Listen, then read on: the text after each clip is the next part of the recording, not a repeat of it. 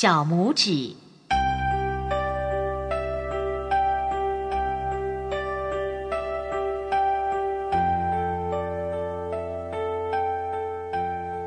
从前有个樵夫，他和太太一共生了七个儿子。樵夫靠着砍柴换得的一点点钱养活全家人，日子过得非常辛苦。除了贫穷以外，最令樵夫烦恼的是他那最小的孩子。他刚出生的时候只有拇指般大，所以大家叫他小拇指。小拇指很少开口说话，樵夫和太太都担心他是个傻瓜。有一年闹大饥荒，原本就贫穷的樵夫再也养不起七个孩子。一天晚上，当孩子们都睡着以后，樵夫望着空空的米缸说：“唉，我们实在养不起这七个孩子了。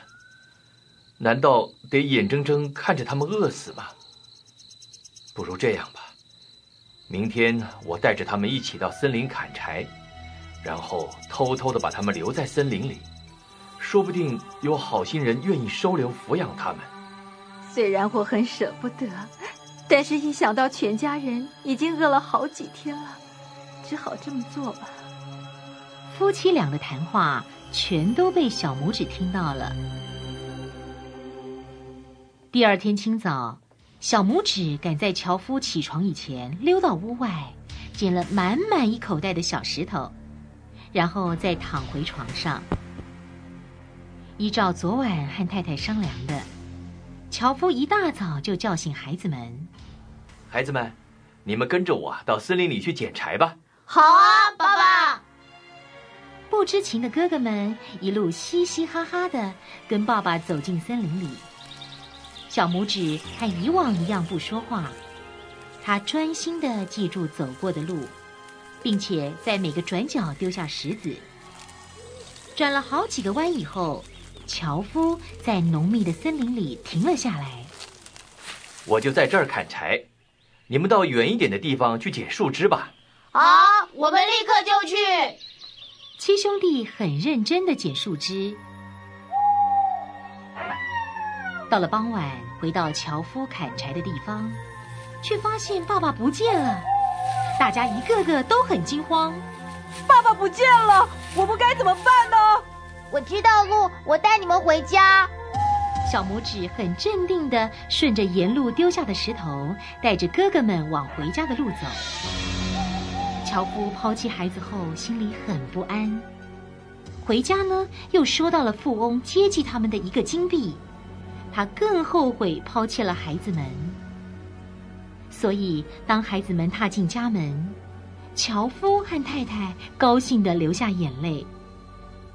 可是过了不久，金币用完了，饥荒却没有解除。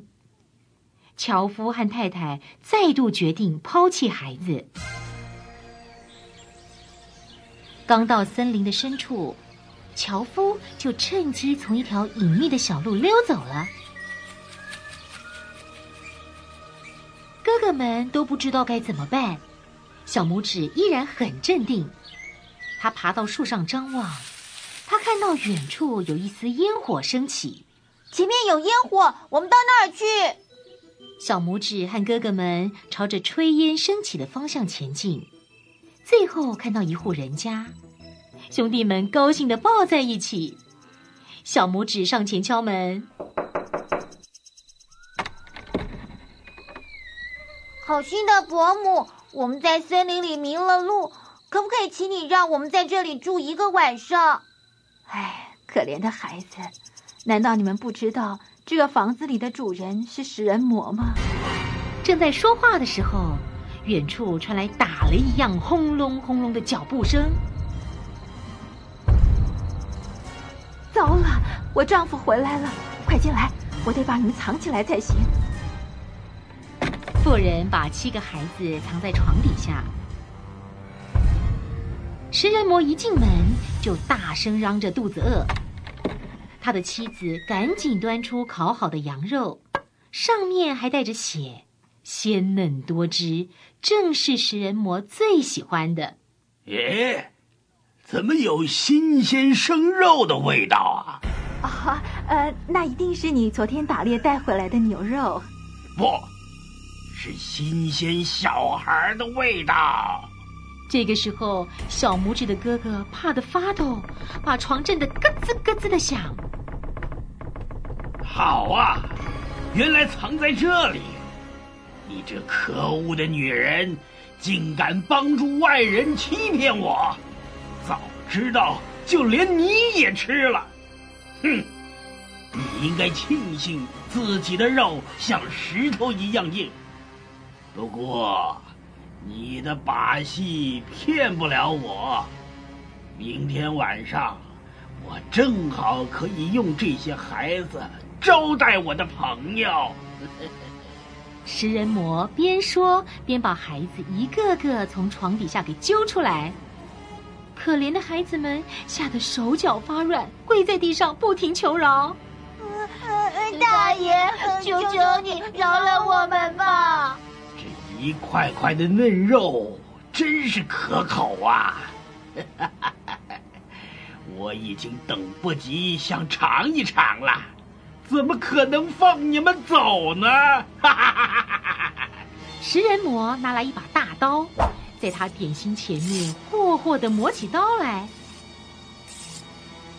不一会儿，刀子就变得又利又亮。他随手抓起一个小家伙来试试刀子。这时候，食人魔的妻子及时阻止他：“啊，呃，时候不早了，不如明天再杀他们吧。”少啰嗦，我现在就要吃。你看看他们，个个瘦得像木柴一样，味道恐怕不怎么好。不如今天晚上让他们吃饱睡足，明天再好好的享用吧。嗯，好吧，把牛肉给他们吃，晚上睡饱一点。要是出了什么问题，我找你算账！哼！说完，食人魔就自顾自喝酒去了。食人魔想到明天有好吃的小孩肉可以招待朋友，非常的高兴，不知不觉就多喝了好几瓶。他喝得头昏脑胀，就地倒了下去。食人魔自己也有七个女儿。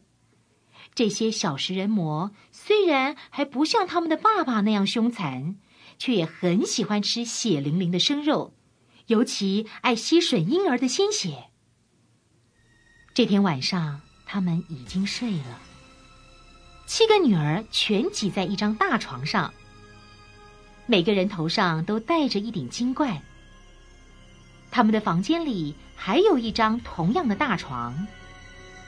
食人魔的妻子就让小拇指和他六个哥哥们睡在另一张大床上，给每个人戴上一顶睡帽。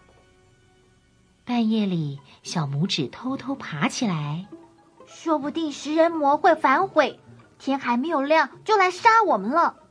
对了，只要我把哥哥们头上的睡帽跟食人魔女儿头上的金冠对调，这样就安全了。果然，不久后，食人魔拿着刀子走进来了。他先摸摸小拇指兄弟的头，发现带着金冠，便自言自语说：“嘿，我一定是喝多了，差一点就杀了自己的女儿。”食人魔又来到另一个床边，这一次他摸到的是小男孩的睡帽。哈哈哈哈！看你们往哪儿逃！食人魔边说边在每个人的脖子上划上一刀，然后满意的回房睡觉。哥哥们，快起来，我们快逃走啊！小拇指和哥哥们偷偷逃走了。第二天早上，食人魔来到女儿的房间，却被眼前情景吓坏了。他看到自己的女儿都已经死掉了。把我的二十一里靴拿来，我要把那些可恶的东西追回来。食人魔穿上二十一里靴，像箭一样的冲了出去。他大步的跨越田野，跳过小山，睁大眼睛四下搜寻。小拇指和哥哥们听到食人魔的脚步声越来越近，吓得手脚发软。哥哥，那里有一块空心的大石头，快躲进去！小拇指自己藏在最靠洞口的地方，随时注意外面的动静。食人魔穿着二十一里靴，虽然走得很快，却觉得很累。他看到路旁有块大石头，就躺下来休息。不久便打起呼来。这块石头正好是小拇指兄弟躲的那块，他们都被吓坏了。我的机会来了！小拇指慢慢爬到食人魔脚边，轻轻脱下他的靴子，然后套到自己的脚上。这双靴子具有魔法。可随主人尺寸变大变小。小拇指挥了挥手，把哥哥们叫出来。他要哥哥们先回家去，自己则往食人魔的家里跑去。大老远的，小拇指就听到食人魔妻子的哭声：“ 我的命好苦啊！十七岁就被迫嫁给他。”当了他的妻子之后，一直看他做尽坏事，还威胁要吃掉我全家。现在他连自己的女儿也给杀了。天哪，怎么会有这种事啊！我的命真苦。你快带着财宝逃吧！你的丈夫已经被强盗杀死了，不会再回来了。我不信，食人魔身强力壮的，怎么会轻易被杀死呢？我要不是杀死了食人魔，怎么会有他的靴子呢？啊，你说的对，那是食人魔最宝贝的东西啊！好吧，我离开这里，这个金币你拿回去，好好的过日子吧。小拇指带着食人魔太太给他的金子回到家里，樵夫和太太高兴极了。没想到这孩子这么聪明。过了不久，小拇指的国家和邻国打起仗来，国王征召天下骑术最好的人，以便传送军情到前线。小拇指穿上二十一里靴，来到王宫里。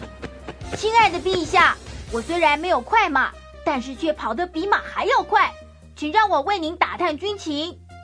你的个儿这么小。真的可以跑得比马还要快吗？您要不信，可以试试看啊！国王原本不相信，不过当小拇指在半天之内就烧回一百里外的消息，也不得不相信。国王高兴地赏给小拇指二十个金币，并且封他为飞腿将军，专门负责传递情报。战争结束后，小拇指把钱拿回家交给爸爸。从此，爸爸不必再砍柴，一家人过着舒适的生活。小拇指则继续留在皇宫工作，替国王送信给其他国家。飞腿将军的名声也因而传遍了周围六十几个国家呢。